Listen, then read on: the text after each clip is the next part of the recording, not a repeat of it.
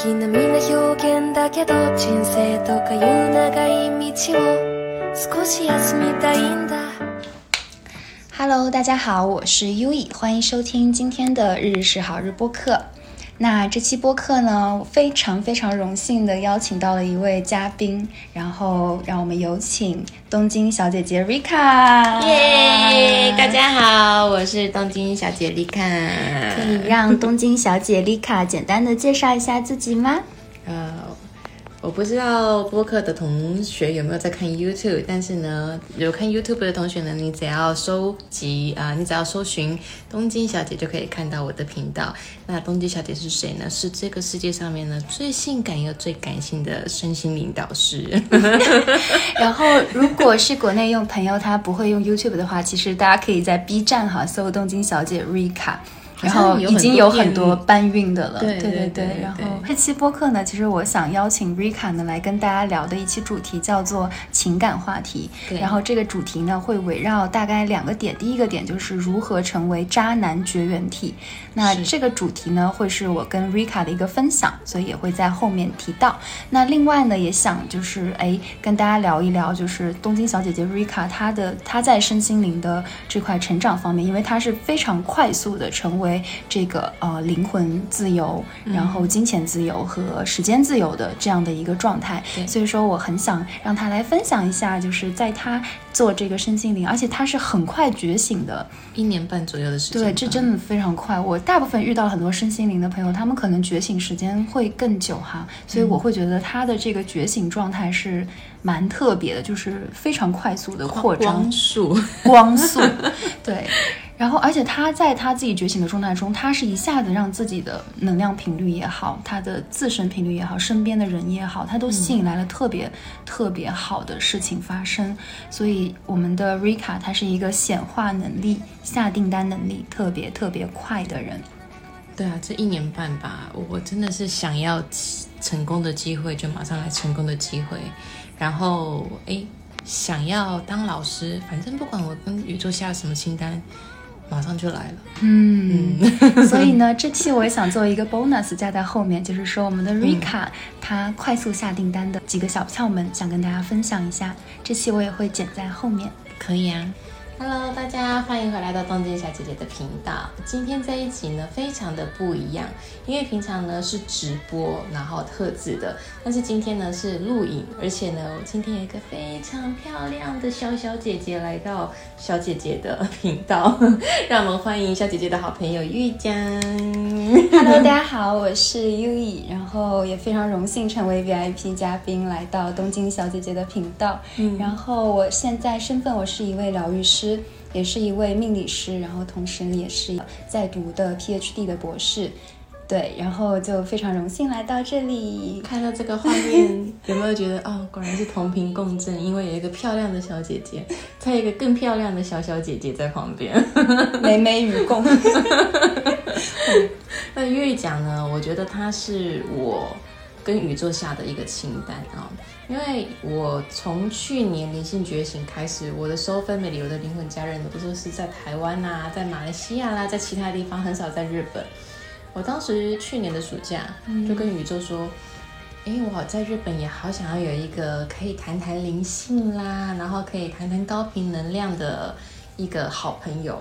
这个时候呢，旁边的一个小女孩，她就来用 IG 跟我搭讪了。就是这件事情也是我下的一个订单哈，因为我大概是在去年五月份的时候，在 YouTube 上面搜了一个关键词，然后跳出来第一个视频呢就是小姐姐的视频。东京很少遇到就是灵性的小伙伴，比较少，有肯定是有的。视频我会觉得那个频率是对的，就是我非常能 get 到他，然后我当时就在想，哦，这个人我可以认识一下。然后我大概在因为七七七嘛，七月七号那个时候，嗯，就是一个宇宙门户非常强的日子嘛，所以我觉得那天我可以下一个订单，而且就是刚刚好那天呢，那个我所接受到的一个指引呢，就是去联系他。结果在那一天，我已经编辑好要连跟他勾搭，我说想约他喝咖啡的那个 message 之后呢，我发现他的 story 变成了找助理，然后我就顺带着问了一句啊，我我也可以当助理。然后这一个小女孩呢，她不是真心想要当助理的，她只是真心想搭讪的。我真的是那个助理的那个动机不纯哈，我就是想认识美女的，真的。然后我们的 E 呢，他除了很会认识美女以外，我觉得他还有一个很擅长的地方，就是你很爱去搭讪和尚。帅和尚，啊帅和尚，那像现在在那个 YouTube 很有名的那个帅和尚叫什么名字来着？药师寺宽邦老师。如果你知道这一个帅和尚的人，请在下面给我们打一个八八八，跟我分享一下。自己对于禅啊，然后包括这种日本的庭园啊、日本寺庙非常感兴趣，然后再加上他的音乐是能够让我就是非常好的进入冥想状态的，因此呢，我就会觉得这个人我可能认识，就是以前可能认识，所以我就非常主动的联系他说能不能采访他。然后当我想采访他的时候，他就来银座开了一场小型的那个演奏会，在单向街书店。对，然后我就立刻报名了，然后在书店我就去。搭讪，很 主动，结果就这件事情就成了。然后我就是去那个金志他们家乡，就是他的那个本家，然后去那边面对面的做了一次的采访。哦，我到现在还没有 把那个文章写好，哎，没事儿，就搭上就好了。所以这个就是我对于玉讲的第一印象，就是呢，这个女孩子啊，玉是大陆无锡，对，江苏无锡。可是我第一次见到。因为讲的时候呢，没有跟跟我目前为止认识的大陆的女孩子的气质是很不一样的，嗯，就是很难的是很柔似水，看起来是柔似水，可是是是鬼一个鬼灵精怪，很聪明很主动，我很喜欢这样子的人，是因为跟这样子的人对谈的时候，你才会有很多新的火花产生。哎，接下来我们要做什么？接下来。呃，而且因为讲很难得的是你很年轻，可是我们常常在讲说能量方面啦，然后灵魂方面啦，甚至以后要怎么样在帮助别人方面的时候，特别合拍，好像两个老灵老灵魂，导演 在想老灵魂，年轻的皮囊，嗯，苍老的灵魂，不是啦，马上带歪掉，你看应该是吸收很多帅和尚的精华，所以。回来，回来，回来了，回来。我们是很震惊的。那月讲对小姐姐的第一印象呢？其实我第一印象是五月份的时候看到你的视频嘛。嗯，我那时候感受是啊，她好温柔，然后就是温柔的人的这样的一个印象，又是个美女嘛。嗯，然后我直到见到你本人，我记得很狼，应该是八月份我们在宝格丽酒店。对，然后哇哇。就是因为正常来说，其实网红嘛，就是会有一点点镜头和就是镜头里面的有差异，有差异。啊，我说这个女的怎么比镜头还要美？对，这是外表的，然后内在是这个人好傻，没有没有，她好像个小孩一样可爱，傻吗？就挺傻的。就是我记得我们当时在宝格丽酒店，反正点那些吃的喝的，嗯，我觉得你怎么就是。很可爱，很单纯，就是一点就是没有，就是会觉得你像我 饭店的东西，会觉得你很像个妹妹，有，就那种就是我可以我要照顾你，我当时会有这样的一个感觉，就说哎呀，我要帮你点这个，帮你弄那个，然后我会想就不自觉的觉得，哎，这这孩子怎么办呢？就是就是会有那种反差感，就是说哎。小姐姐她在大家的面前是非常成熟的、非常稳重的这样的一个形象，结果她在日常生活中非常有反差感。对，除了人更美哈，但是她又觉得啊，我好像完全是生活白痴。我觉得 就这个感觉。我本来想说白痴，有点不好意思讲，因为我发现的确也包括我的助理也是，然后我身边的人都是会担心说，说刚才多少？可能我待就不可能，这孩子嗯有点。需要帮帮我的大脑就是除了灵性以外，其他可能没有办法上。哎，但是你不要，我现在在他家嘛，他家真的是收拾的，因为我是学风水的哈，就是我到我基本上我在日本有时候会帮别人看风水嘛，我进到他家我就会知道，如果有时候不看我就知道这个房子有些有些角落的能量不对。但是呢，其实我来瑞卡家。就是我只要踏进这个门，我闻那个气味，我就知道他家是对的。就是说，他虽然是生活，呃，我觉得他不是生活白痴，他虽然是，呃，非常的极简主义，非常极简主义，就非常干干净净，就是那种从水槽，然后到垃圾箱，包括冰箱里面我也看了，就真的是就是这种家里的财库啊。你还想看什么？啊你还想看？你想看你的内衣，这都要卡掉了。卡掉卡掉，就包括它的卫生间，因为卫生间其实是一个磁场很重要的地方。而且在日本的那个风水，你这个密字猫也就是包括卫生间啦、马桶那一边呐，然后厨房这边，只要是跟水有关的，就是你们的财库。嗯，对，冰箱也是财库，就是这几个它的财库是被它管理的井井有条，就一点都不像一个生活白痴会做的事情。好像这房子有人住的这种感觉，有神明住。那今天呢，会想要邀请优一讲来上小姐姐的频道，是因为我发现优一讲她有一个很特别的体质，是目前为止我的生活的朋友里面呢很少有的，就是优一讲从来没有遇过渣男这件事情。嗯，渣男绝缘体，因我记得是有一次我们还有另外一位几位朋友一起聊天嘛，就聊到了前男友这个话题，然后我发现。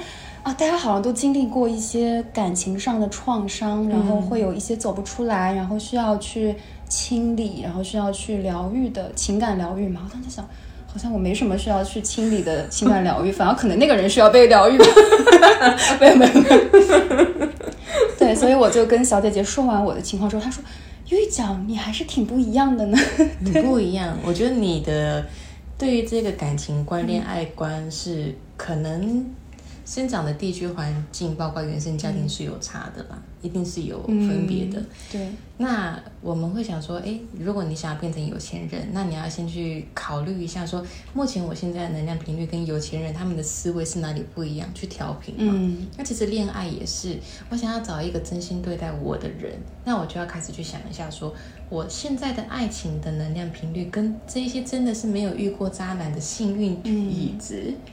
你们的思，我们的思维有什么落差，才能够去调频呢？嗯，那我就是刚刚悠悠讲讲的那一个，经历过很多很多的情伤，因为以前小以前的小姐姐是非常非常匮乏的嘛，特别是对于爱情，会从小到大很缺爱的体质，会导致我很想在男人的身上，嗯。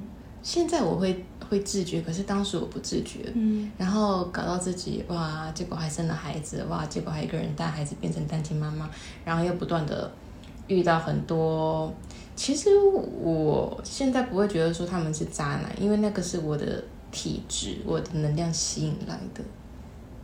我觉得就是这样。是啊，是啊，虽然哎，不过我有一点可以自满的就是呢，他们虽然。到最后，我们是以可能是以大家会认为渣的方式分开的，嗯，可是他们的外在条件每一个都是一个比一个好的，这也可以自满吧？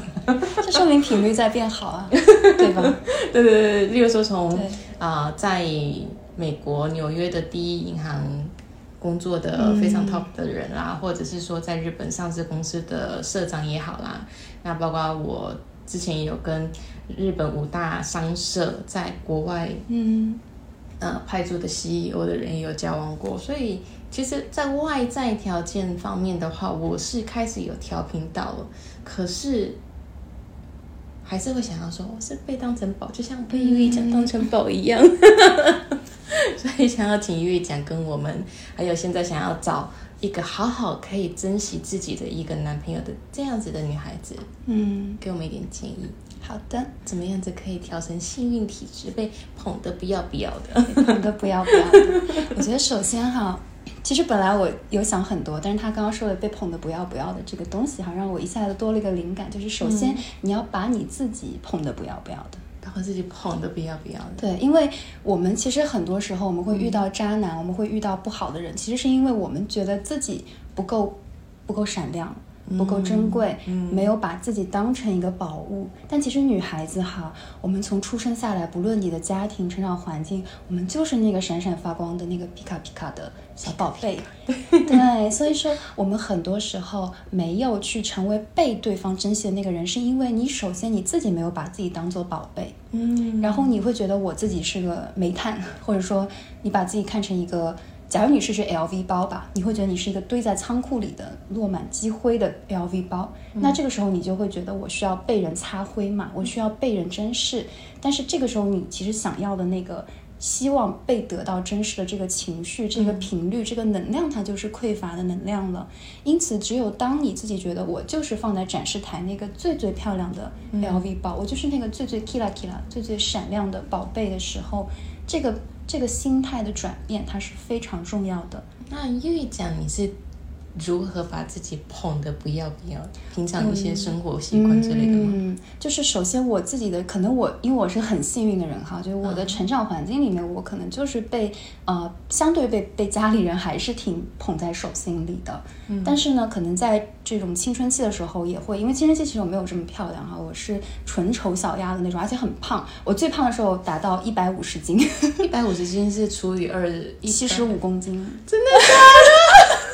嗯，就是很吓人。那我们下一集可以录一个怎么减肥？好，就是就是说，因为我个子还比较高嘛，你一胖，你就会特别壮，特别敦实，你知道，然后就很不自信。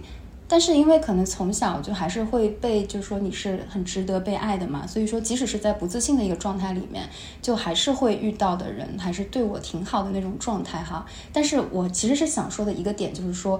我们从丑小鸭还是到白天鹅也好，这个过程那个本质的你还是你，你没有转变，你依旧是这个很美丽的你。而且我其实一直觉得胖女孩也好，瘦女孩也好，你当你有自信的时候，当你觉得你自己是捧在手心里是个宝贝的时候，你就是发光的。嗯，你那种天生那种老娘最美的气质，它就它就非常吸引人，本性露出来了，小小姐姐。不好意思，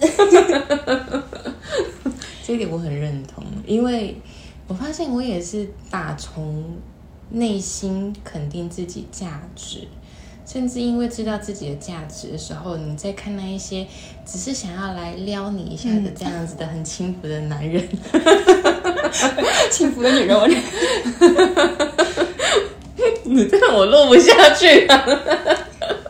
我们知会会知道，会马上知道说说我的价值在哪里，我会让你接近我到哪里。但是你想要玩我，或者说你想要撩我，你想要把我跟那一些跟你被你很轻浮对待的女孩子一视同仁的话，我不会让你有机会的。嗯，对，因为我知道自己的价值，我就我就是那一个爱马仕的最高级的包，我就是那一个珍珠里面最闪闪发亮的，甚至我是一个可能是哇。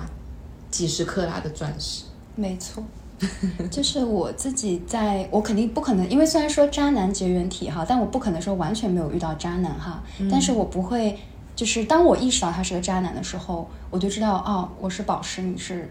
你是你是死男是沙土，就让他随风而去吧。我的初恋嘛，大概也是高中的时候，然后呃，他其实在学校还蛮受欢迎的，是那种 playboys 的感觉。然后，但我当时把他拿捏的死死的哈，只是怎么拿捏？怎么拿捏？其实我觉得拿捏有很多种方式哈，比如说第一种就是你不能太依赖这个人啊。就是你要有你自己的生活。我当时我就是学霸，我就是老娘要考好大学，所以我的就是他，我的人的第一位永远是学习，男朋友什么都第二位。就是把你自己的目标放在第一位，对，第一位永远是第一位。包括我现在我的事业，我想做的事情，它一定是第一位。确实，哎，男朋友就你得要往后去。现在的我也是这样子，嗯，那就说明你现在你的就是已经开始有在调兵调一定的，一定的。因为如果你没有把自己跟把你自己想要做的目标放在第一位的话，你很容易会内心产生匮乏，是。哎，因为对方的行为举止而很容易有不安，对，产生焦虑，进而想要去控制对方，进而想要去查证说你现在在哪里，嗯，你是不是真的是像我想的这样子，你在撩起他的妹，嗯，然后呢，吸引力法则嘛，对，原来你这么想就本来还没有撩的，被你这样子想的时候，真的吸引来了，真的。真的，真的，真的，就是有时候有的，因为男性有个思维哈，就是说你不怀你，你既然你怀疑我，那我就做给你看啊。就是真的是有心理学有这样的一个这样的一个，就是比如说妻子一直怀疑丈夫出轨嘛，不断的去质疑他，他其实会有个逆反心理，就是说既然你这么怀疑我，那我就就贯彻到底了。他其实是这种感情哈，所以其实我自己是觉得在感情里面，你的注意力。嗯，我们不能说完全不把注意力放对方身上哈，我觉得该有的亲密互动是很重要的。对但是那个很重要的那个部分是你是谁，嗯你想成为一个什么样的人，你该学习什么，你的你的目标是什么，这个东西是永远要放在第一位的。有点女王气质，因为我今天开心，所以我取悦你。是的，哎，就是这感觉，不是说因为为了要让你讨好你对，嗯而是说我布施你，是我赏赐你的。我觉得从一开始第一时间的认识、谈话的内容，嗯跟你给予对方的气质、第一印象，都可以完全取决于这一下来让对方知道说他是可以把你当成草，还是他是可以把你嗯当成宝。所以这个时候给大家一个小 tips 哈，就是说我们接近男，就是说当我们比如说我们要约会嘛，可能就是约会软件也好，或者说你初见一个男生，你觉得他是你的 crush，你会觉得啊。这个人有有感觉，对吧？嗯，有点心动。那这个时候呢，其实如何让对方对你的第一印象，就是让你像宝一样来对你的这个这个点很重要。这个一定要听他讲，因为讲这一是他的强项。对，就是，而且我觉得这一点哈，不是说男，就是不是说男女之间，而是对待女性也好，对待任何人其实都是这样的。嗯，那所以第一点就是你如何让别人第一印象觉得你是个宝，开始。那首先，我们刚刚一直在聊频率的世界吧，所以说首先你自己的频率得调对，你跟对方说话，你的语气、你的那个态度绝对不能低于他。比如说你们你们得要是持平的，或者甚至你可以高一点。什么？这是高低什么声音的 tone 的意思吗？啊、不是，是说话。比如说，我们有时候会有权威角色，比如说面对一些权威角色啊，或者说觉得这个人很厉害的时候，我们会露出非常崇拜的状态，对吧？啊，你好厉害！对对对，就会觉得啊，但是其实我觉得，就我们可以适当的捧对方，这是可以的。嗯嗯但是，比如我们在约会的时候，或者说我们在前期这种发消息对话的过不放程中，低自己的姿态。对，放低姿态有很多种哈，比如说我们会发什么啊，就是什么都依你，什么随你，你来定这个东西。就我们很容易就说啊，我 crush，他说什么我就要去哪里，嗯，不能这样，而是说你在这个过程中，我觉得不用去刻意哈，因为所有的东西都是自然的，就是你当你优先你自己事情的时候，你自然就会觉得哦。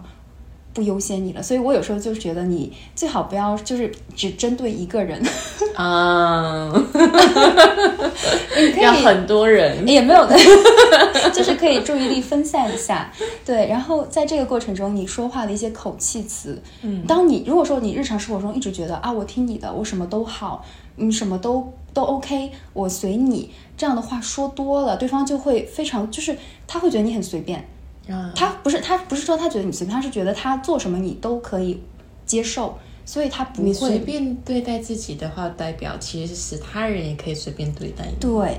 一样的。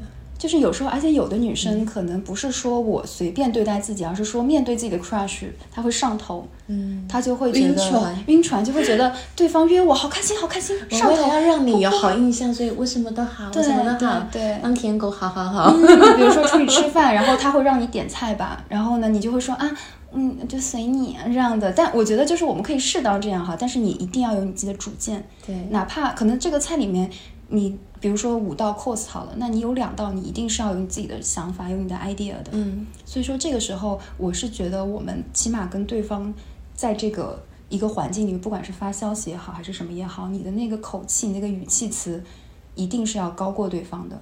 但是也不要太高哦，这必须的。对对对，温就温柔柔就是那种那种平衡感要拿捏好。像其实很多东南亚的女孩子讲话的习惯强是是比较大咧咧的啦，嗯但是啊就是称兄道弟这样子嘛，哥们儿，喝一杯。啊，放入了大大啦大这样对对对子，这样子又容易被当哥们儿，对，他没有性吸引力了。这样的话，不是性吸引力，是吸引力。没有吸引力，会被当哥们儿了。我们还没喝酒哦。没有，嗨了嗨了。然后，嗯，我个人啊、有发现一个很好玩的，但是在讲这个很好玩的发现之前，我觉得我也有一点 tips 想跟大家分享，就是呢，不要一开始以恋爱的前提来去认识异性，而且就算是认识异性，跟异性当一般好友，呃，一开始不要就讲恋爱的话题。因为呢，这个我不知道，我觉得男生他们是狩猎的动物，有没有？嗯一旦他听到女性，或者是说呃他的对象，这种约会群的一个对象开始聊说，哎，那你喜欢的女生是什么样子的型啦？嗯还是例如说你们过去恋爱怎么样的时候，让他闻到一滴滴说，哦，我可以狩猎你。嗯，那这一个这一个味道一出来的，如果他的时机很快的话呢，他就会越不珍惜你。是的，对，除非你很聪明，知道说你一直不断的让他这样子欲擒故纵，嗯闻着闻着闻着，然后让他吊着吊着吊着，吊到最后呢，他一定非你不可的时候，那你真的是情场高手高手高高手。但是很多女孩子呢，一下就晕船了，嗯，这也是为什么会让别人有机会扎你的原因。是的，对，就是我自己是觉得不要有那个目的，嗯，对，你就抱着一个认识新朋友的角度去去跟男男性也好，跟任何初次见面的人相处就好。就是你会有一种我不是非你不可的状态了。但如果说你有恋爱目的的话，你其实一开始那个那个恋爱脑就上来了，对对对那个视角就变小了。对你视角就变小了，而不是说你其实要抱着你挺好，但老娘还会遇到更好的嗯，这样的一个角度去走。那这种角度里面，对方就会觉得啊，这个人不可拿捏，嗯他那个他那个就会上来了。然后你狩猎本能就会越想要把你占为己有。另外就是我觉得，嗯，判断一个男性是不是渣男哈，嗯就其实也有一些小小的帮方法。首先，你其实是可以跟他在相处的过程中，你可以适当的主动一点。这个主动不是说啊，就是那种主动哈，而是说你可以适当的，比如说坐他近一点，你感受他有没有害羞。因为一般渣男他其实不太容易害羞的，当他看到你主动，他会更主动。那这个时候你就会知道他是个狩猎高手了。嗯，因为因为其实如果一个男孩子？对对对，哪里得有嘎啦，就他会他习惯这个中文怎么讲啊？习惯。对习惯。然后这个时候，如果当你啊，我怎么讲？我 就是当你主动的时候，他有点不好意思，有点害羞的时候，其实你因为你在观察嘛，所以我们其实要用观察者的角度去这样看紧他，然后看看他的状态。比如说他在看菜单，你就这么凑过去，你看他耳朵有没有发红。我好坏哦，学到了吗？就 是就是，或者说就是你会感受到红红的，啊那要摸的时候又不摸。就是这种感觉，就是你以一种猎人的心态去、嗯，反正你猎他，对，呃但也不是猎他哈，就是说你以一种观察者的角度去做人类观察，嗯，然后去看他。那这个时候，其实你就知道这个男生他是那种他他会比你更像一个猎物，还是说哦，就他会更像猎人，还是说他其实他很害羞哦？因为如果他认认真真想对待你的话，他其实是会很羞涩的，嗯，就是他反而会更加的不知所措了。那这种时候呢，其实这个人他 那还挺可爱的。对他就是这个人，他比较可爱的。我会建议大家谈恋爱哈，不是说什么、呃很厉害的角色，然后他很权威，然后有什么上市总裁这一类，而是说 没有没有，而是说其实对方是个可爱的人。对。对，因为就是真的是可爱的人是很重要的。而我觉得这个人他会不会呃很认真的对待你哦？其实是真的是有迹可循的，不是说我们在讲话的时候，而是无意间这个人在说的一些事情，在做的一些事情，他的无意识下的反应呢，是最能够去了解说他的心态是一个怎么样子的人。对，比如说在你面前明明开车开的好好的，有没有？哦，很帅，还可以这样子倒车，然后倒车的时候这样近一点，然后一个人超车之后，他马上嗯。啪啪啪就骂出来了，还是说那个眼神就马上哎、嗯。不对了，势利眼了，嗯。那你可以感觉就马上可以知道说这个人他在你面前是演一套，可是实际上面他可能嗯。不是一个这么稳定的人，或者说他不是熟了之后，他也是会这样子像对待别人的方式一样、对待你的人。嗯。嗯，就这个对方他的情绪稳定是很重要的，所以这个过程中就是你需要。一样就是你要把自己从那个恋爱脑，即使你再喜欢他，我们有心动吧，这个我特别同意哈。但即使你再喜欢他，你也要告诉自己，你要觉察自己。我作为观察者，对，我以一个第三者的角度去观察这个人，他对待别人的态度。他刚刚瑞卡讲到倒车的时候会不会骂骂咧咧？对，其实这些真的是很重要的。因为如果你恋爱脑的话，嗯，连他在骂别人的时候，你都会觉得说、他好帅。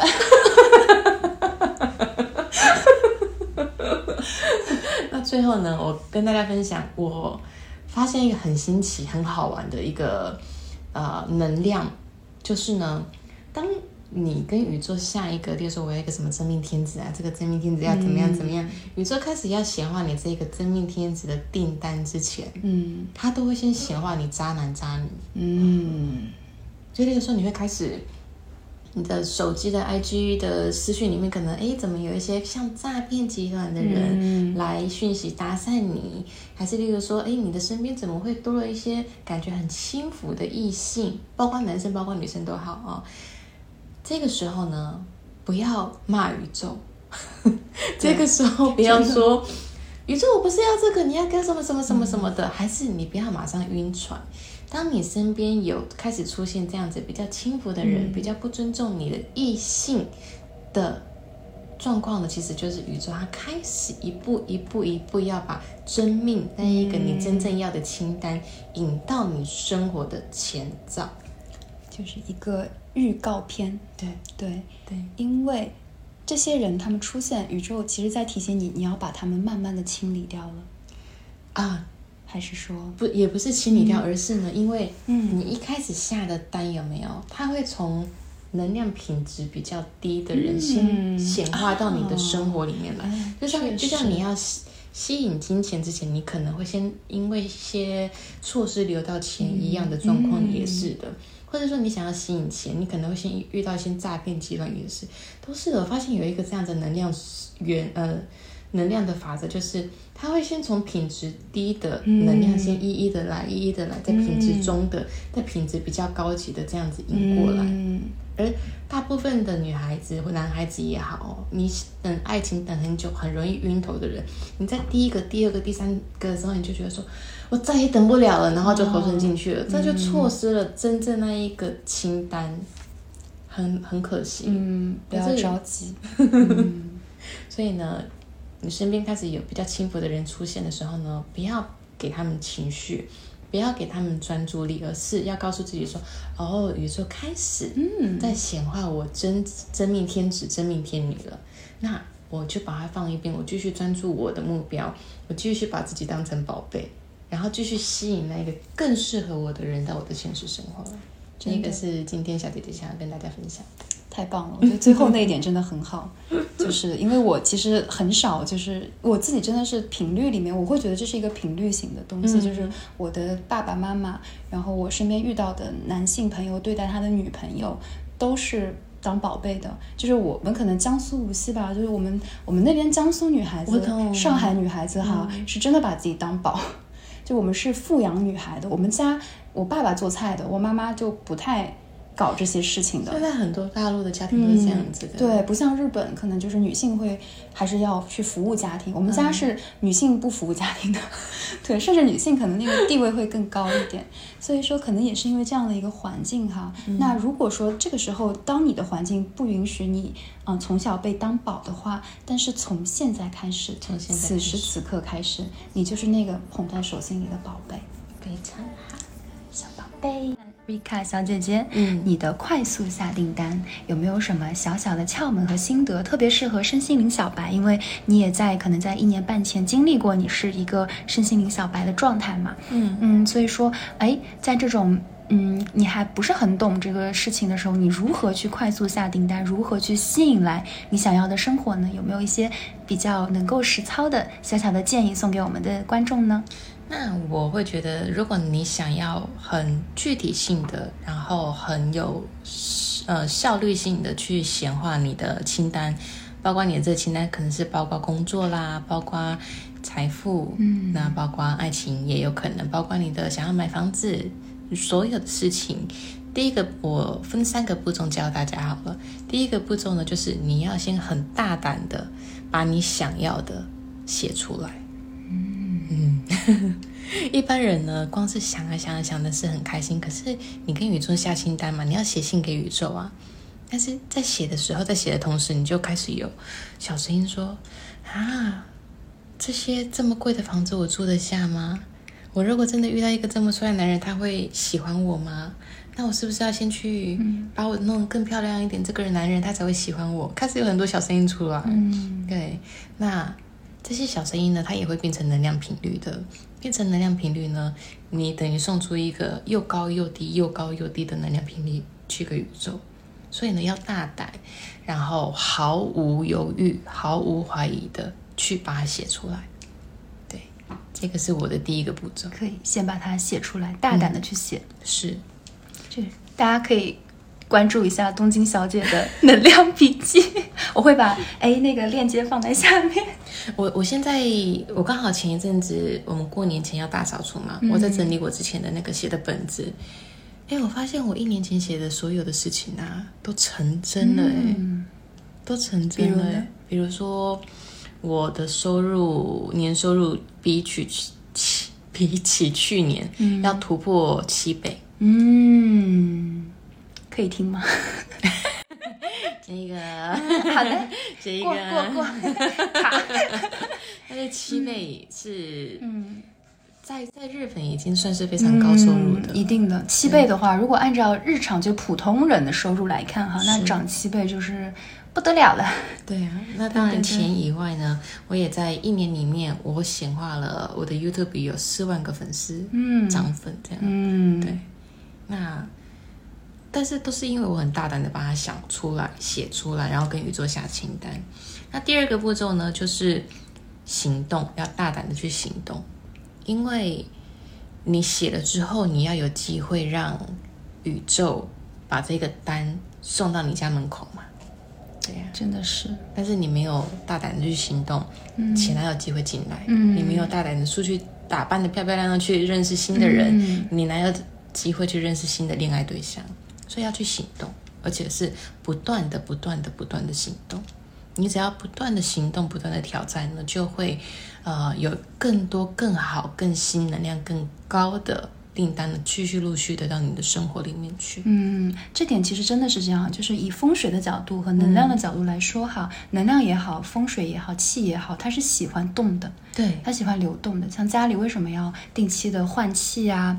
这一类的，它其实就是说，当你不去动的时候，当家里的那个气停滞的时候，你的风水自然不会好。那家里的财库啊，或者说你的这种事业的一些运势啊，金钱的一些运势，它其实是很难好的，而且还会累积晦气。对，嗯，所以说真的是要，就是不仅仅是家里的这些风水上的东西，而且是你自己本整个人的动力、你的行动是要流动的，交友圈，然后认识的人，然后你的一个环境。是可以去动一动的，晒晒太阳，出门走一走也很好呀。而且在这个动的过程啊，你会有一个新的觉察认知，就是你必须要断舍离这件事情。嗯，因为你在这个动的过程，你会发现说，原来过去曾经有被很多能量比较低频的人事物捆绑着，而这些低频的人事物呢，它会造成你没有办法继续的往前变得更好。那。你就没有办法去吸引更好的订单来，所以断舍离也是很重要的。断舍离这个不是我要讲第三个步骤哦。嗯，第三个步骤就是呢，你要去大胆的接受宇宙给予你的挑战。我们在显化，宇宙在显化任何一个订单到我们生活之前哦，宇宙会去考验你。嗯，你是不是真的想要这个订单？你是不是真的想要跟这个人在一起？你是不是真的有能力有格，可以去担当，可以去承担我给你这么好的东西？然后他就先给你一个挑战，嗯，如果这挑战呢，你摆在你眼前，你马上就懦弱了啊，我还是不适合啊，好麻烦了，我还是不要好了，那你就不会显显化这个大胆，嗯，可是我们在下单的时候呢？记得跟宇宙说，不管是发生什么事情，这个一定是我要的，去接受，大胆的接受这个挑战呢。那单会来得很快，那可能冲击性会有点大，可是冲击性越大，表示说你吸引的会能量会更多更好。嗯，这是我想跟大家分享。嗯，谢谢 Rika。我觉得第三点真的是这样，就好像我一直在链接特别好的人嘛，但是我也可能会，比如说我匮乏，我会觉得啊。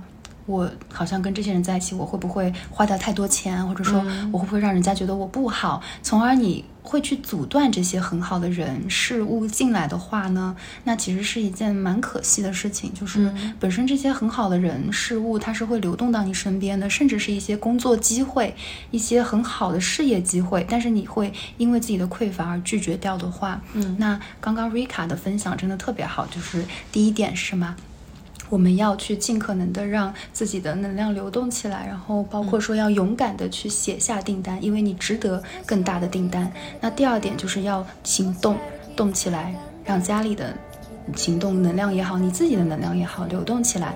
那最后一点呢，就是要去迎接挑战，直面恐惧，迎接挑战。